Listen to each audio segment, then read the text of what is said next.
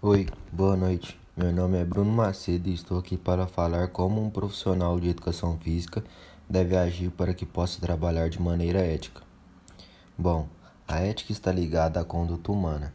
É a maneira como a pessoa se comporta tanto na vida pessoal, que define muitas vezes seu caráter, quanto na vida profissional.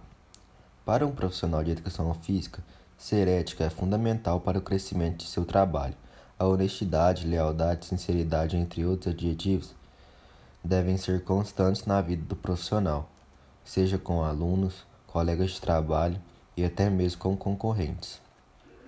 A ética de um profissional de educação física se desenvolve desde que ainda é um aluno recém-chegado na faculdade, e ele deve ser compreensivo para aprender com os erros e buscar a evolução. Depois de formado e ter entrado no mercado profissional, deve tratar os alunos com igualdade e principalmente respeito, e sempre cobrar preço justo por seu trabalho, sem querer passar a perna em ninguém. Além disso, um profissional ético jamais deve deixar de denunciar algum ato ilícito no meio, de, no meio da educação física, pois deve manter respeito como profissional.